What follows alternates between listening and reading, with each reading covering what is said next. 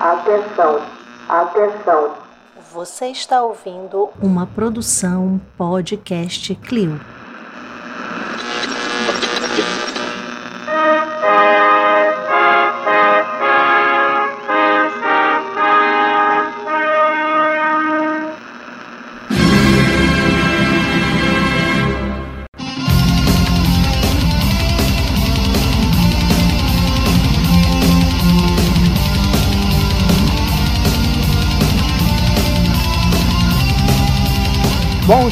Boa tarde, boa noite, Clovíder Cliocast desempregado desse país. Tudo bem com você, meu trabalhador informal?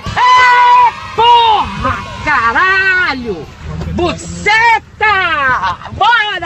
Eu sei que não tá tudo bem, né? O famoso tá tudo bem? Você fala, tá tudo bem. É o famoso modo de cumprimentar, né? Principalmente aqui em São Paulo, que a gente é, reflete como ninguém tá todo mundo fudido, né? O pessoal fala, e aí, tá tudo bem? Você responde, e aí, tá tudo bem? E ninguém fala mais nada e todo mundo vai embora, né? enfim. Sabe o que que é um chato, não? Chato é aquele que é capaz de ser brilhante no café da manhã. É?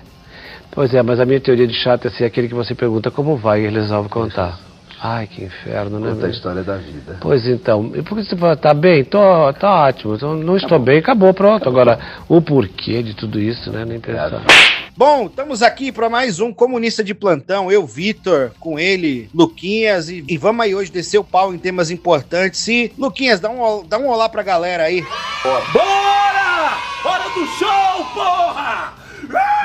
Bom dia, boa tarde, boa noite Uma boa noite. Bom dia! Bom dia, o caralho!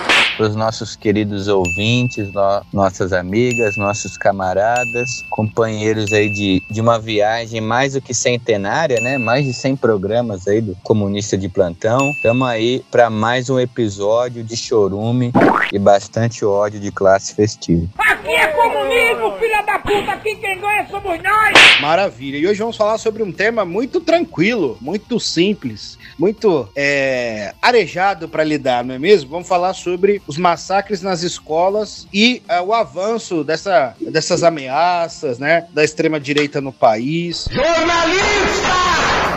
Olha a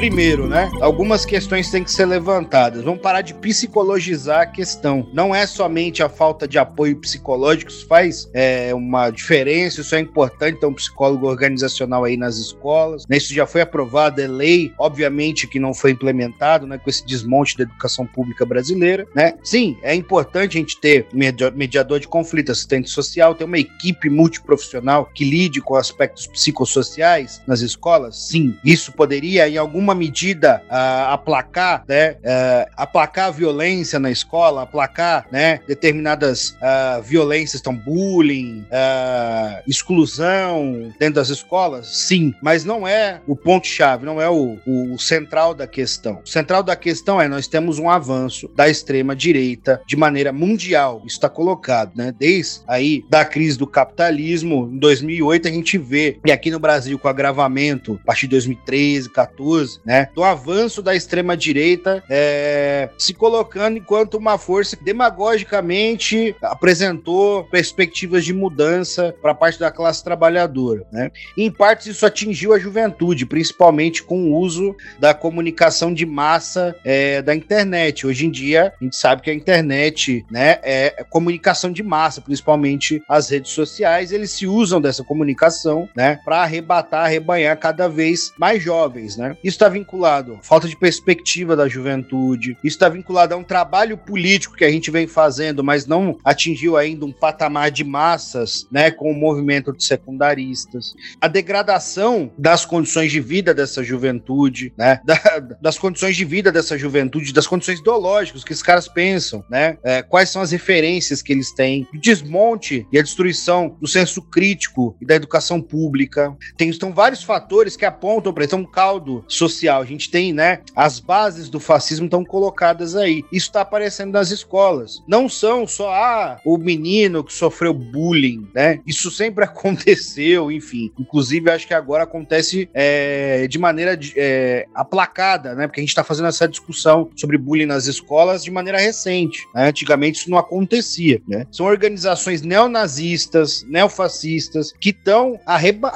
arrebanhando esses jovens. Né? Isso a mídia corporativa não fala, não aponta. Né? Teve que ser um jovem preso com um monte de quinquilharia nazista para falarem sobre isso. Outra coisa, né? esse projeto de militarização das escolas é muito responsável por esse avanço. As escolas militarizadas têm um índice de adoecimento, um índice de abuso é, psicológico dos alunos que é muito grande. A mídia comercial está se usando das piores estratégias possíveis para fazer a cobertura desses atentados. Então, isso de maneira nacionalizada foi é, agora, né, com essas datas que eles apontam como data-chave para fazer atentados, foi divulgado pela mídia comercial, que divulga o nome, divulga o rosto, divulga a carta de suicídio, divulga o manifesto e passa o dia falando disso de maneira extremamente demagógica e punitivista. O governo federal, né, tá com um programa aí de combate à violência, esse tipo de violência, atentados nas escolas, né? Então eles estão fazendo um trabalho de inteligência que conseguiu aí desbaratar alguns ataques que iam acontecer, mas só isso, por si só, não vai conseguir de maneira alguma acabar com esses ataques. E aí você tem o próprio presidente Lula falando sobre videogames violentos, sabe? E a extrema direita surfando nesse tema, falando que a violência é culpa é, das escolas não terem militarização, e aí eles estão querendo usar dessa pauta para militarizar ainda mais as escolas. Por isso que é importante que a gente pegue esse tema de maneira firme, estude, tente trazer quais são as causas e as perspectivas de enfrentamento desses ataques nas escolas. Não dá para simplesmente deixar essa galera surfar e apontar que ah, é falta de militarização, falta de é, detector de metal, falta de policial dentro de escola. Não quer policial dentro de escola. Inclusive, um policial dentro de uma escola, num momento como esse, um policial que trabalha na sua folga, que já faz 12 por 36, ganha mal, e geralmente está fasticizado ou tem uma concepção de que uh, os alunos de periferia aí, de, da faixa dos 12 aos 18 anos são vagabundos, o que, que vai acontecer dentro de uma escola que tem um ataque? Um tiroteio, uma troca de tiro, né? Militarização das escolas não é o caminho. Outra coisa, por que não se tem né, assistente social e psicólogo nas escolas? Porque o assistente social trabalharia é, nas escolas e encontraria centenas, diversos problemas, né? E apontaria questão econômica, como os assistentes sociais chamam as expressões da questão social, né? E basicamente ele teria que atender todos os alunos, uma demanda gigantesca. O CRAS, o CREAS, toda essa rede não aguenta, não suporta isso, já não suporta é, o que está colocado para agora, né? Não adianta também achar que só o assistente social resolveria. Talvez ele conseguisse até mapear essas demandas, mas assim existe toda uma institucionalização é, do SUAS que é feita justamente para não funcionar. Quem trabalha na, na, assistência social sabe disso. Então são várias, um problema complexo, são várias questões colocadas para a gente é, de, definir isso como uso de videogame, uso de redes sociais, sabe? A gente tem que sair dessas explicações demagógicas, massificar que o enfrentamento aos massacres nas escolas é um enfrentamento também à extrema direita e apresentar para a juventude perspectivas de futuro, acolhimento, pertencimento, arte, lazer, cultura, enfim. Luquinhas? É, Vitão, eu queria comentar um pouco com vocês é, essa questão sobre o, pi, o prisma, né? Sobre o ponto de vista da, da fascistização cada vez maior, né? Da sociedade brasileira. É, não sou um grande especialista em educação, na verdade, sou um, um, um bebê aí em matéria de educação e muitos outros temas também. E acho que a gente precisa ficar atento, sobretudo, né? É, às entidades sindicais, acho que é, os sindicatos aí de professores das redes estaduais, a gente ficar atento, às manifestações da CNTE, né, da Confederação Nacional dos Trabalhadores da Educação, importante também a gente ficar atento, acompanhar os materiais, né, do movimento é, por uma escola popular, né, o MEP, sobretudo o MEP Sinazef, tem produzido bastante coisa, e deixo em especial é, uma recomendação para vocês estarem acompanhando o site do jornal Poder Popular. Tem um artigo até bem interessante sobre isso do partido, no site do partido do meu camarada Giovanni D'Amico, né, que aborda aí a violência das, que está acontecendo nas escolas. Mas uma coisa que me chamou a atenção, não necessariamente nessa parte da educação, é que eu tô notando é, uma articulação né, de muitos grupos é, neofascistas e neonazistas de violência e ódio contra as mulheres. Uma articulação misógina muito forte no início desse ano, sobretudo, né? Que se manifestam em algumas áreas. É, a gente vê uma epidemia dessa, dessa cultura red pill, cultura em céu, né? Se alastrando pela internet, embora existam é, muitos comunicadores, muitos propagandistas, muitos pesquisadores e pesquisadoras que estão já denunciando e contrapondo os problemas é, desses setores, né? Red pill, incel e etc.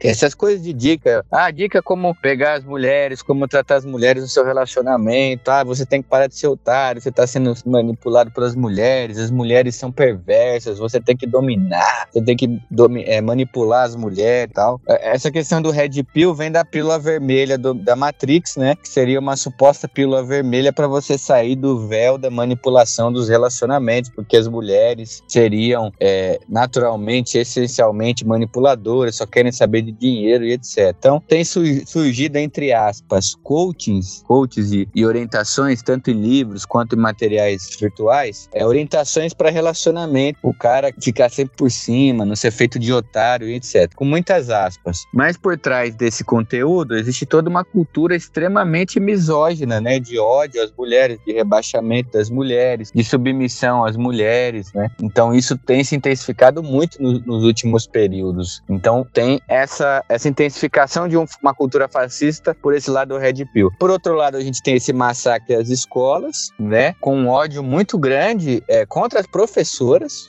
fundamentalmente contra professoras, né? E contra meninas também. A gente tem, tem visto muitos casos assim. É, e, uma, e um terceiro vetor que me chamou a atenção foi a questão da greve dos metroviários, em que a Camila Lisboa, né, que é a companheira presidenta do, do sindicato, junto com outras metroviárias, foram brutalmente atacadas é, nas redes sociais e, e, pessoalmente também, né, com intimidação, ameaça de morte, é, ao mesmo tempo que é, uma, uma articulação para uma defesa muito grande da privatização e do ódio a grevistas, né? Então, são três elementos é, que mostram como é que os fascistas estão operando, pelo menos até agora, é, o esticar de cordas contra o governo, né? Uma vez que a, a ação que eles tiveram no dia 8 de janeiro não deu certo, e parece que estão atacando o governo, tentando criar caos, né? Caos, pânico social e pressionar o governo através dessas articulações que estão sendo feitas de maneira bem coordenada, bem sistemática, é, em vários pontos ao mesmo tempo e com muita força. Então é algo para nossas, é, os nossos setores, né? A gente ficar muito atento, denunciar, a gente consumir bastante material, né? Do feminismo classista que já vem apontando sobre esses problemas da cultura red pill, misógina e tal há um tempo. Então recomendo bastante aí ficar atento, né? A,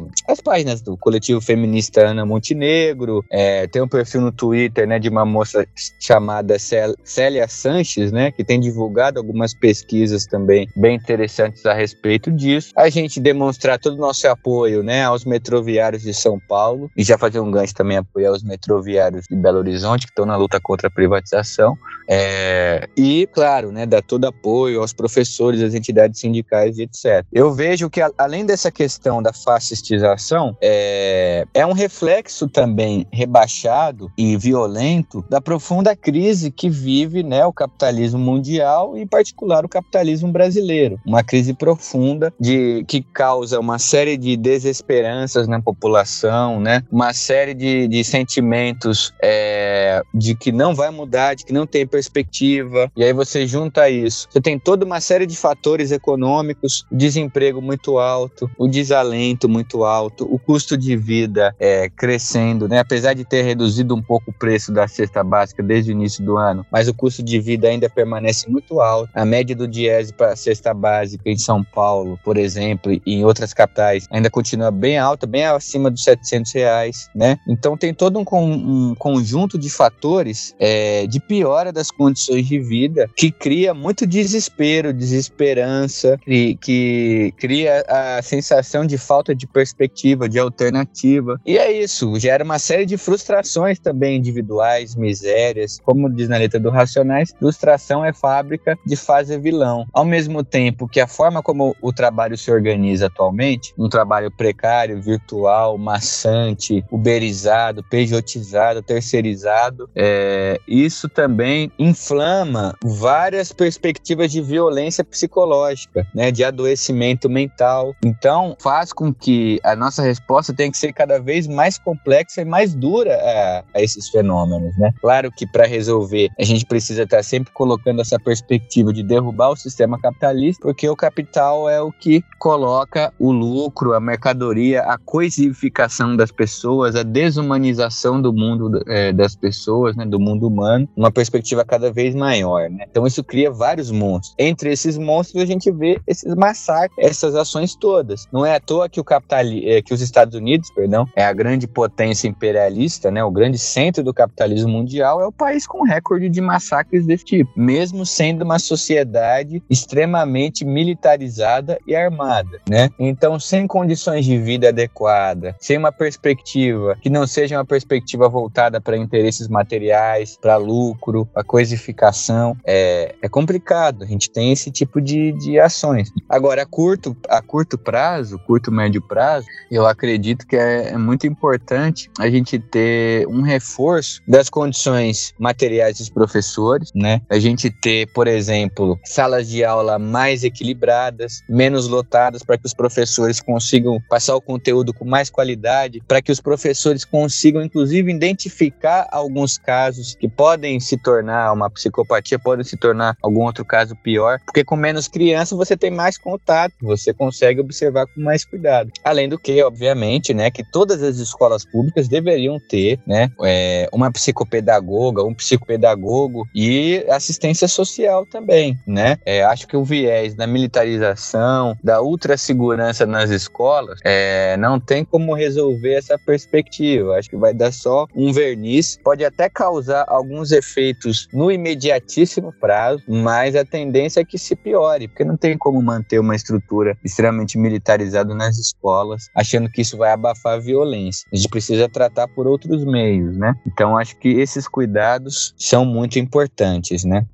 E para melhorar as condições é, de trabalho e vida dos professores, a revogação do novo ensino médio é fundamental. Essa situação até então era uma barbárie, ficou muito pior. Os professores, e aí você acompanha, é, eu não vi nenhum sindicato de relevância assim nacional dos professores falando contra a revogação da reforma do ensino médio, né? Então, assim, os professores aí estão trabalhando com esses itinerários. Esses itinerários muitas vezes não têm ligação, não tem uma estruturação lógica, científica com os outros outros conteúdos, tem que preparar muito mais aulas, as salas lotadas, os alunos muito mais desmotivados. E aí, esses alunos que vão bater de cara, de frente com o Enem, com os modelos aí de vestibular, não vão conseguir entrar. A gente vai ter uma elitização ainda maior uh, das universidades públicas. Tudo isso conta para essa onda de violência que a gente está sofrendo, né? É, e é isso, né? Os educadores, educadoras, principalmente, como o Lucas colocou aqui, estão muito temerosos, estão com medo de dar da aula. Tem, eu acho que a extrema-direita é, realmente está pensando nessa tática do caos, né? Porque agora a gente teve no dia 20 aí, o massacre de Columbine, que é uma data é, que talvez acontecesse alguma coisa no país e tal. E milhares de famílias deixaram os filhos em casa, milhares de pessoas não foram para a escola, né? Com medo, né? Uh, o medo provocar o, o caos social dessa maneira, né? O medo também é uma tática do fascismo, é provocar esse medo generalizado e apresentar soluções esdrúxulas, como o caso da militarização das escolas, né, uma tática de avanço do fascismo. A gente não pode, tem que combater a militarização das escolas. Isso não vai resolver o problema de massacre. Não vai resolver. Não vai resolver problema de atentado. Né?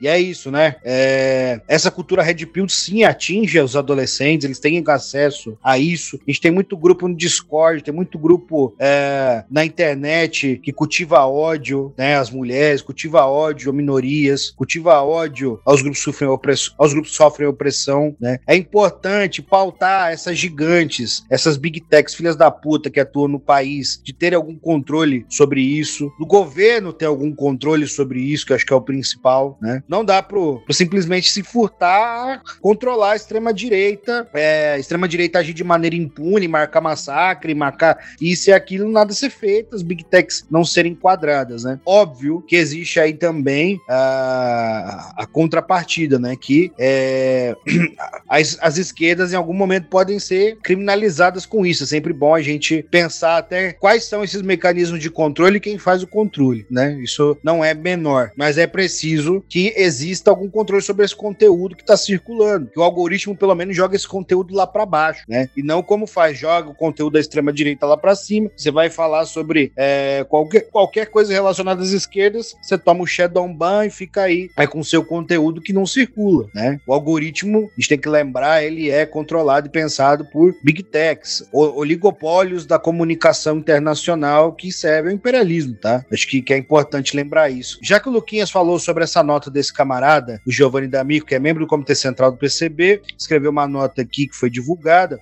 Ela chama Chega de Violência por uma Política de Vida. Vou dar uma lida aqui porque ela é curta, tá? A gente é, depois pretende a, a, abordar esse assunto novamente, tá? O Brasil acaba de assistir um assustador caso de violência brutal contra crianças protegidas em uma creche na cidade de Blumenau. Este episódio configura mais um massacre em um intervalo de tempo cada vez menor. Mal terminamos de engolir a seco os ataques na cidade de São Paulo, na escola, na escola Tomásia Santoro, e nos deparamos com mais um episódio de violência na esteira de uma série de ataques violentos a unidades educacionais que só no último ano foram mais de 20. O ciclo político aberto no Brasil que deu vazão às formas mais abjetas de violência de classe, desde a violência genocida orquestrada por aparelho de repressão do Estado contra juventudes periféricas, sobretudo negras, chegando à violência no campo contra os movimentos sociais organizados na luta pela terra, populações indígenas, quilombolas e ribeirinhas, que vêm sendo alvo de ataques cotidianos perpetrados por jagunços e milícias paramilitares com anuências órgãos do Estado. Tal cenário, em tal cenário, de desumanização nossa classe é constante e não à toa o Brasil ostenta outros recordes lastimáveis, como na violência LGBTfóbica, nos feminicídios, transformando nossa população trans naquela com a menor expectativa de vida. Os ataques às escolas e creches aparecem como a ponta de um fenômeno social de violências sistêmicas, onde a própria classe se vê consumida pela violência de Estado, quando não consumida por violências entre a própria classe trabalhadora. Tal fenômeno foi observado por Fanon, que localizou como a sociabilidade colonial desumanizante naturaliza o uso da violência contra o outro, indesejável, como uma resposta cotidiana óbvia, não contra os opressores, mas contra outros grupos oprimidos, agredidos, assim como agredido, assim o mesmo outro que ele também é. Filosófico, hein? O movimento comunista vem localizando uma outra constante histórica no desenrolar do capitalismo, para além do seu ciclo natural do que Marx chamava de fetichismo da mercadoria, em que não apenas eram escondidas as ferramentas de expropriação do capital encobertas em uma área fantasmagórica, fetichismo da mercadoria, em que não apenas eram escondidas as ferramentas de exploração do capital, encobertas por uma área fantasmagórica, onde os produtos convertidos em mercadorias parecem se tratar eles próprios de terem valor, escondendo a verdadeira histórica de que é o trabalho humano criativo com seu suor, suas dores, que produz toda a riqueza que a sociedade conhece. Tal processo, na palavra de Marx, coisifica o mundo dos seres humanos e humaniza o mundo das coisas, e na mesma medida em que cresce a valorização do mundo das coisas, cresce a desumanização do ser humano. Bom, mas resumir, aí como a gente teve essa polêmica sobre o fetichismo da mercadoria, acho que tem uma é, definição muito básica e, e, certa sobre o que é fetichismo da mercadoria. Tal movimento é o fluxo da mercadoria, o fluxo da sociabilidade capitalista, que nos tempos de crise vê vertiginosamente a violência de classe e os mecanismos de exploração. Reforma trabalhista, desmonte da previdência, destruição da educação e saúde, ausência de fluição e tempo livre são diversos os aspectos mais evidentes da resposta à crise. O capital recrudesce a exploração, isso e com isso reforça um ciclo de violência. Tal movimento vem assumindo uma forma política de neofascismo, onde a militarização da vida cotidiana se torna a resposta para garantir a elevação da taxa de lucro, onde nichos de paramilitares, milicianos, jagunços se associam a igrejas para elegerem seus inimigos externos, criando uma coesão dentro da classe dominante, apoiada por uma base social de massas. Uma amarração ideológica muito clara e costurada, e sua reprodução nos microcosmos do dia a dia das pessoas. A violência que é percebida ou que passa despercebida por cada um, mas é sentida ainda de uma maneira inconsciente, passa a encontrar refúgio sendo exteriorizada em violência é, de classe. Bom, vou passar aqui para o parágrafo de fechamento. Vejam lá no, no site do PCB, para a gente estar tá se estendendo demais aqui no tempo, né? A nota chama Chega de Violência por uma Política de Vida. A nota, o parágrafo de fechamento é: Os comunistas entendem que a violência não deve continuar figurando como uma única resposta para as nossas agruras sociais. As políticas armamentistas vêm tirando o foco da luta de classe, reforçando um ciclo de violências internas em que nada interessam a classe trabalhadora. Para os comunistas, o único contexto em que a violência deve ser a ferramenta é no contexto da superação das violências estruturais. A violência revolucionária é, portanto, uma resposta para a superação da ordem vigente, quebrando os ciclos de exploração e opressão. Entendemos que nossa busca por uma política de vida crie mecanismos de proteção da juventude, acolhimento da população LGBT, encerramento das violências no interior das famílias, que resvalam sobretudo nas mulheres. Como, revolucion como revolucionários apontamos para a necessidade urgente de garantias sociais, superação da situação de penúria e caristia. Distensionar o tecido social no interior eh, da nossa classe significa, por um lado, lutarmos por condições de vida dignas, por acesso à saúde, inclusive saúde mental. Por outro lado, colocarmos o foco de nossa luta em nossos verdadeiros agentes de humanização, pondo fim à dominação e exploração do nosso povo. Declaramos assim solidariedade com as vítimas. Opa, declaramos assim nossa solidariedade com as famílias das vítimas e nosso firme compromisso com a superação das violências contra o nosso povo, né? Vocês veem que a nota fala de maneira geral da violência social que o capitalismo produz, vem aprofundando e aparece uh, nas escolas, nesses massacres, enfim. Acho que é isso. Bom, vamos partir aí para o próximo tema. Já estamos quase 30 minutos falando na cabeça de vocês, então vamos partir agora para o próximo tema, que é o que? A visita do presidente Lula à China, o encontro que ele teve com Xi Jinping,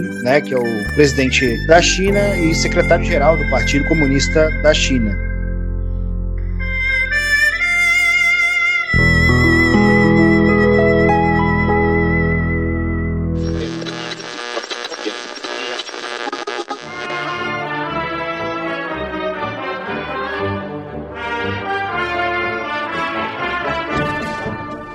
Para ilustrar né, como está sendo a visita do Lula na, na China, a gente vai ler uma nota aqui uh, da redação do Opera Mundi, né? Uma reportagem chamada Em Pequim, Lula se reúne com Xi Jinping e defende aliança entre países. É uma nota curta, vou ler aqui para vocês. O presidente brasileiro Luiz Inácio Lula da Silva esteve em Pequim nessa sexta-feira, 14 do 4, se reúne com o líder chinês Xi Jinping, onde as autoridades de ambos os países assinaram ao todo 15 acordos bilaterais. A visita do presidente brasileiro teve como objetivo objetivo fortalecer as relações bilaterais entre Brasília e seu maior parceiro comercial. Lula e seu homólogo chinês tiveram uma reunião ampliada e partiram em seguida para uma conversa privada. Ambos participaram de um ato público onde firmaram acordos bilaterais e seguiram para um jantar oferecido por Xi. Ao final, o presidente brasileiro deve realizar uma declaração à imprensa direto da embaixada do Brasil na capital chinesa. Os acordos bilaterais entre os países envolvem diversos âmbitos, como turismo, alimentos, meio ambiente, ciência, tecnologia aeroespacial, finanças finanças, entre outros. Além de pontos, além desses pontos, outro assunto esperado é o possível acordo para a realização de transações comerciais diretamente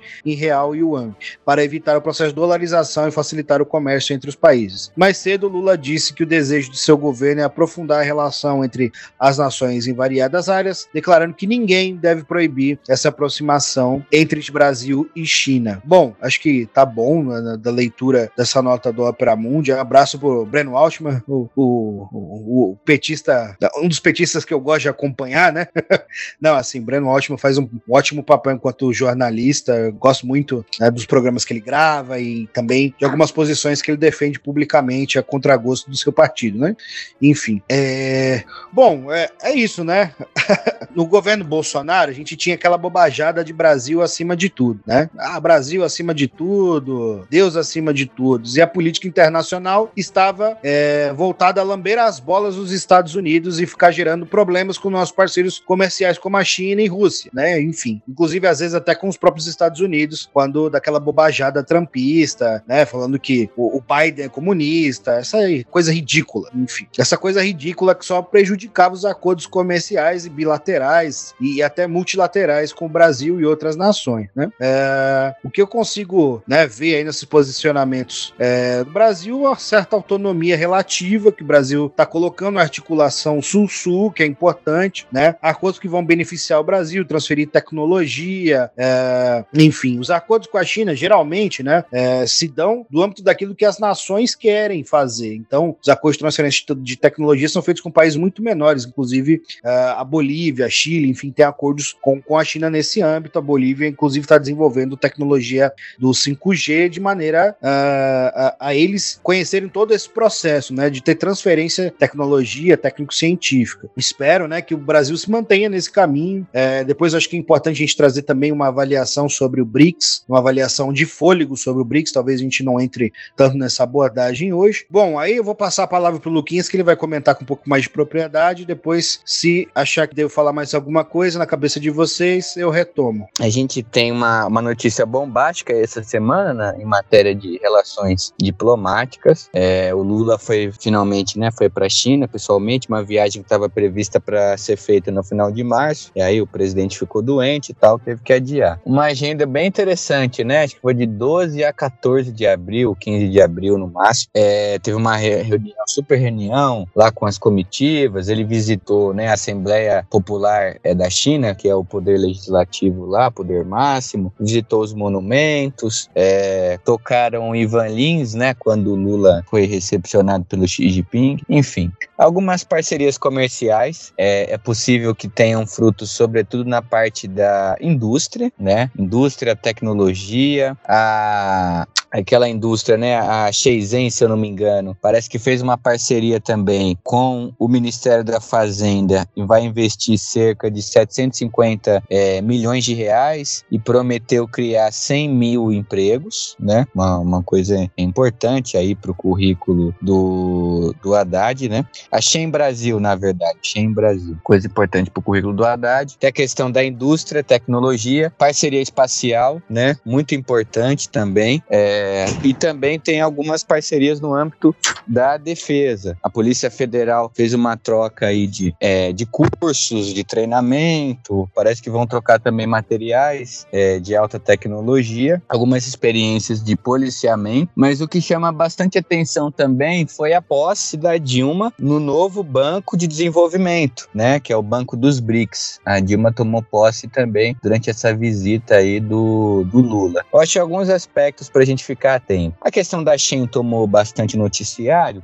mas eu acredito que a Ceitec é uma das coisas mais importantes para a gente ficar atento nessa essa visita toda. A Ceitec, que é o centro né, é, de, de tecnologia, de alta tecnologia, que é localizado no Rio Grande do Sul e que é a única indústria da América Latina de semicondutores. Ela é uma indústria estatal, já estava no processo de liquidação, né? Ceitec é o Centro Nacional de Tecnologia Eletrônica, CEITEC. É, tava, tá em processo de liquidação desde o final do ano passado. Centro Nacional de Tecnologia Eletrônica Avançada. Produz, sobretudo, chips e semicondutores, mas também produziu tecnologia importante para a identificação de casos de Covid-19. Enfim, é uma, uma empresa, uma indústria fundamental para o Brasil, né? a única da América Latina desse tipo. Infelizmente, mais de 70 projetistas de chip foram demitidos por conta desse processo de liquidação que foi encabeçado pelo governo Bolsonaro para destruir a Ceitec mesmo e favorecer a venda. Hoje ela está operando com cerca de 70 funcionários, segundo o presidente do Ceitec, que teve em audiência pública dia 18 de abril agora, né, na Câmara Federal, falando uma audiência pública sobre indústria e alta tecnologia. Um dos convidados foi o presidente da Ceitec. Parece que a China vai fazer algumas parcerias nesse sentido e parece também que vai ter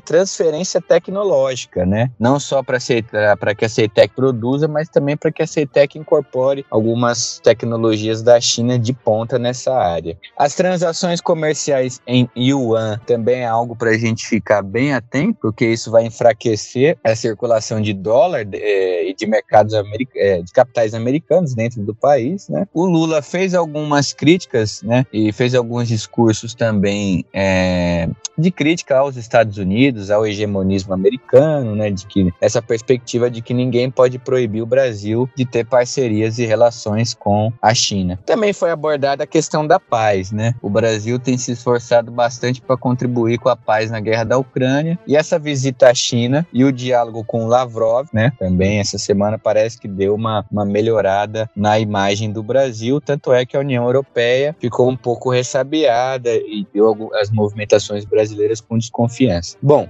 do ponto de vista diplomático, do ponto de vista geopolítico, pensando com a cabeça é, da social-democracia petista, essa viagem foi ótima porque demonstrou toda a superioridade da política diplomática petista, que obviamente é muito superior a todas as outras políticas diplomáticas dos últimos 50 anos, né? Talvez o que conseguiu chamar atenção no, no mundo, né, com o Brasil, essas últimas décadas, talvez tenha sido Geisel, com aquele seu pragmatismo de autonomia relativa com relação ao imperialismo, né? Fez algumas parcerias com a Alemanha, etc. Claro, a despeita de todos os crimes que ele cometeu aqui dentro do país. Mas desde o Geisel que não tinha um rebuliço tão grande é, na diplomacia mundial com relação ao Brasil, a não ser que o Lula, né? O governo, o governo Lula conseguiu esse protagonismo. Então isso foi um, foi bom, né? Foi uma, uma demonstração positiva para o governo. Agora, o que, que nos interessa concretamente com trabalhadores? O que nos interessa é se essas parcerias vão trazer empregos de qualidade, se vão trazer empregos, se vão ser empregos de qualidade, se vai contribuir para que o governo tenha uma política de valorização salarial melhor, né? Se vai contribuir para desenvolver tecnologia de ponta no Brasil, que pode contribuir com toda uma série de cadeias de, de produção, né? Porque é, uma indústria fortalecida é importante para ter empregos formais de qualidade, só que isso só vai acontecer com um certo grau de planejamento econômico, de indução econômica, para usar um termo keynesiano que eles adoram, Estado como indutor. Então, se tiver uma certa, um certo nível de indução econômica, a gente pode ter empregos de qualidade. Então, é isso que nos interessa enquanto trabalhadores. Agora, também tem uma possibilidade de ter uma série de parcerias público-privadas e privatizações a rodo para a China. O nosso parque elétrico, né, por exemplo, já tem muito capital chinês que é proprietário do, do parque elétrico, né? Então, assim, a China, ela tem uma diplomacia de espelho. Eles chamam de política de ganha-ganha, né? Então, eles vão oferecer aquilo que o interlocutor pedir. Se o Brasil tiver interessado em fazer transferência de tecnologia e se desenvolver através de parceria da China para elevar a sua soberania nacional, que é limitada dentro do capitalismo, mas que é possível ser um pouco mais elevado, se o Brasil quiser essa perspectiva, se o Brasil ousar nessas parcerias, a China vai conceder, não tem problema. Tanto é que a China está fazendo isso com o Irã, né? É, tá fazendo isso com a Bolívia também. Agora, se você só se preocupar em vender produto primário, commodity ou as antigas especiarias, quiser essa política quase que neocolonial de, de comércio, a China também vai aceitar. É a política do ganha-ganha. O interlocutor é que vai dizer. Por isso é importante que nesse debate público a gente cobre é, que essas parcerias tenham como perspectiva mais empregos de qualidade, combate à fome, né? políticas concretas de combate à fome, de emprego de qualidade, de fortalecimento das empresas públicas. Isso é importante. Não só que a gente fique refém do agro, que exporta milhões, bilhões para a China num volume absurdo, mas sem deixar nada, sem entregar nada para a classe trabalhadora brasileira. Então a gente tem que cobrar nessa perspectiva. Mas entendendo que mesmo com a cobrança, tem limites. É, tem limites. O Brasil vai ficar se equilibrando nessa política internacional, embora eu considere que seja difícil o Brasil voltar a se indispor com os BRICS, né? Eu acho que a tendência é o Brasil dar cada vez maior apoio para os BRICS. E é isso, a gente vê com muita, é, com muito cuidado, né? Eu acho que não, é, não precisa a gente ser cético, totalmente cético e pessimista, mas também não dá para ser ufanista. E aí, para fechar, eu acho que é muito importante nessas parcerias comerciais, nessas parcerias industriais, a gente está fortalecendo as entidades sindicais. Então, o CEITEC, por exemplo, tem uma associação de trabalhadores que é a ACEITEC. É, todo apoio aos nossos companheiros aí da ACEITEC que estão nessa batalha para manuten pela manutenção dos empregos, né? Pela ampliação da capacidade estratégica, né, da CEITEC. Acho que é importante ficar atento como é que a China vai se movimentar, se vai querer se meter na questão da Avibras, né? E a gente fortalecer também os sindicatos metalúrgicos de São José dos Campos, que está nessa luta aí em defesa da Avibras. Então vamos ficar de olho, dialogar com essas entidades e dialogar com os setores de trabalhadores que essas parcerias comerciais vão afetar. É, por fim, né, nós revolucionários não defendemos alinhamento automático, né, do Brasil é, com ninguém, sobretudo que o Brasil não é uma experiência socialista, né? A gente até gostaria de ter uma reconstituição de um bloco socialista, da gente pensar de repente num pacto de Manaus, né? Uma versão latino-americana aí do pacto de Varsóvia, de repente para o futuro, mas não é essa a perspectiva hoje, né? Então, o não alinhamento é muito importante. O não alinhamento ele quebra ingerências imperialistas. A gente sabe que China não é a mesma coisa dos Estados Unidos, mas a China tem também os seus próprios interesses. Então, acho que o não alinhamento do Brasil é importante para que a gente consiga avançar numa correlação de forças interna para lutar contra as privatizações, para derrubar o lavajatismo e o partido judicial, que é diretamente inflado pelo imperialismo norte-americano. A gente tem um debate independente público sobre a questão da guerra da Ucrânia, se colocar de maneira firme contra a guerra na Ucrânia, né? Deixando bem claro que é, a OTAN é a principal causadora do conflito. A gente tem que ser extremamente assertivo contra a OTAN. E ser assertivo contra a OTAN não significa passar pano para a Rússia, que é um estado bonapartista, burguês, com seus próprios interesses. Mas temos que ter uma posição firme contra a guerra e uma posição firme que não faça eco nem com os Estados Unidos nem com a União Europeia. Isso é fundamental, né? Então aproveitar um pouco dessas movimentações para a gente colocar algumas questões do debate público. E, por fim mesmo, demonstrar a superioridade de uma experiência, de uma sociedade que é governada por um partido comunista. Por mais que a gente ainda no PCB esteja em processo de estudo tal para avaliar concretamente se é uma experiência socialista ou não, mas é notável a superioridade diplomática, econômica, ecológica, política de um país, de uma nação que é governada por um partido comunista, extremamente superior a Estados Unidos, União Europeia, Japão, não tem comparação. A gente tem margem de barganha muito maior, sem chantagem e sem, se, e sem precisar se preocupar com golpe de Estado, que se fosse para a China financiar golpe de Estado, Bolsonaro não durava nem dois anos. A verdade é essa. Então, algumas brechas, algumas oportunidades, sem ufanismo, mas também sem uma visão esquerdista, né? A gente ficar bem atento com as movimentações da conjuntura e seguir pressionando e lutando pelos interesses dos trabalhadores brasileiros, que é aquilo é, que nos diz respeito enquanto revolucionários.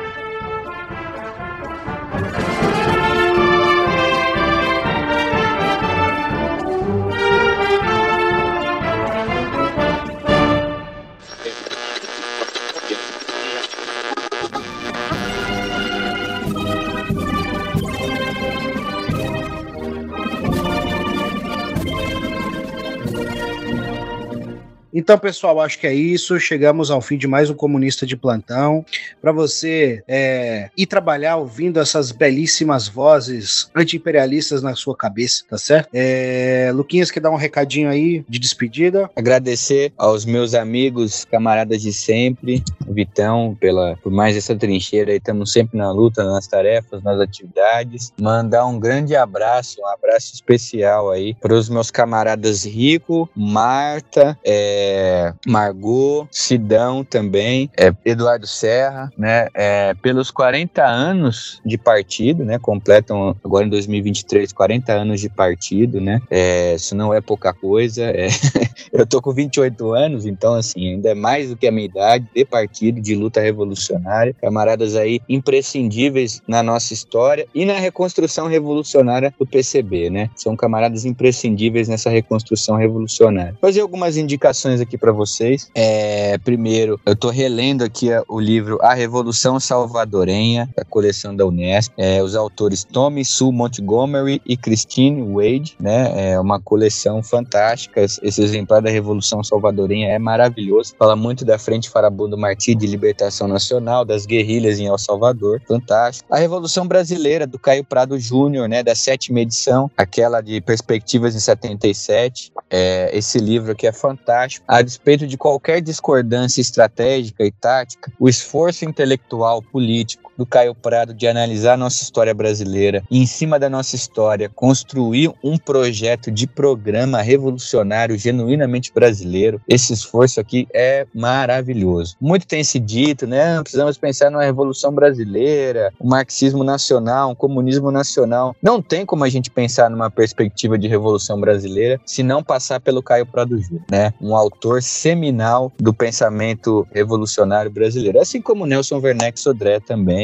e muitos outros. Mas o Caio Prado precisa ser lido. Se não vai haver Revolução Brasileira sem é, algum tipo de diálogo com essa obra fantástica do Caio Prado Júnior. É, significado do protesto negro do Florestan Fernandes, que é uma série, tem uma série de artigos maravilhosos a respeito da luta antirracista. A expressão popular tem uma, uma edição fantástica, né? É, e por último, dois livros aqui que eu comprei, é, que eu escuto muito bem, não li ainda, vou ser extremamente honesto com vocês, não li ainda, mas que eu tenho escutado coisas brilhantes e vou começar a leitura nas próximas semanas. O primeiro é o governo João Goulart, né? As lutas sociais no Brasil, de 61 a 64, do grande pensador brasileiro Muniz Bandeira. Eu tô com uma terceira edição aqui da Civilização Brasileira, uma edição mais antiga, de capa amarela, mas vocês acham mais recente aí da Civilização Brasileira. Tem até virtual se vocês procurarem bem no, no Library Genesis. E também um livro, assim, eu até tava escutando bastante a História Pirata, né? Mandar aí um abraço pro, pro pessoal do podcast História Pirata, sou bem fã. É, e o Daniel, o Daniel comenta muito, fala, tá falando sempre de Revolução Francesa e tal. E eu aproveitei para comprar é, um livro do Georges Lefebvre, né? De, o livro chama 1789, O Surgimento da Revolução Francesa. Uma edição belíssima da Paz e Terra. Comprei recentemente na feira da Unesp, muito bonita. O Lefebvre foi um dos mestres do Hobsbawm e do Albert Sobu, né? Dois historiadores gigantescos, né? Lefebvre foi um dos primeiros grandes historiadores marxistas da França a abordar a Revolução Francesa. Esse livro aqui é um livro fantástico. E por último, que aguçou muito minha curiosidade, que eu tô falando com o Vitão, acho que vale a pena todos nós pesquisarmos e, e ficarmos de olho, de olho, né? É a editora Valer. A editora Valer que tem uma série de livros amazônicos sobre a história do Amazonas, história da Amazônia, história social, cultura e sociedade, uma série de livros de ciências humanas muito instigante, né? Sobre essa região tão importante para o Brasil, né? Do ponto de vista cultural, econômico, histórico, né? É uma, uma região de profunda conexão com os nossos irmãos da América Latina. É, recomendo muito. Tô dando uma pesquisada nos livros lá. Acho que vale a pena ficar de olho nessa editora. E por fim, por fim, como diz é, é, o nosso grande Lefebvre, né? É,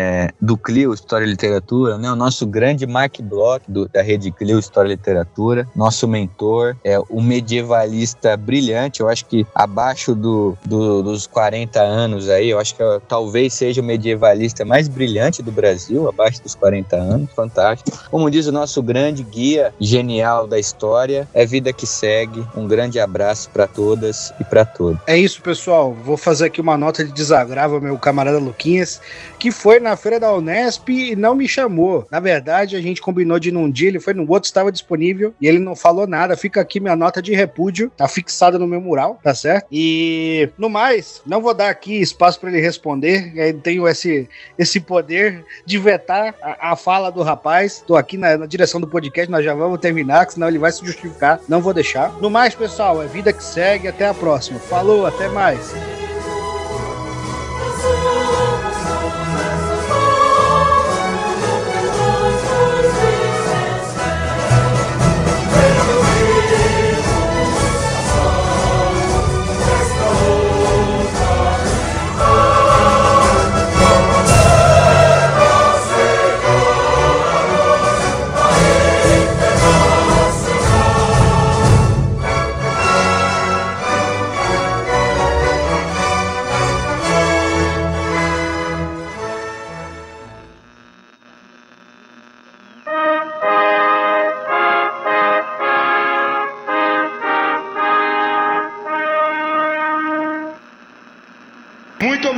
Com Deus, valeu. Santos!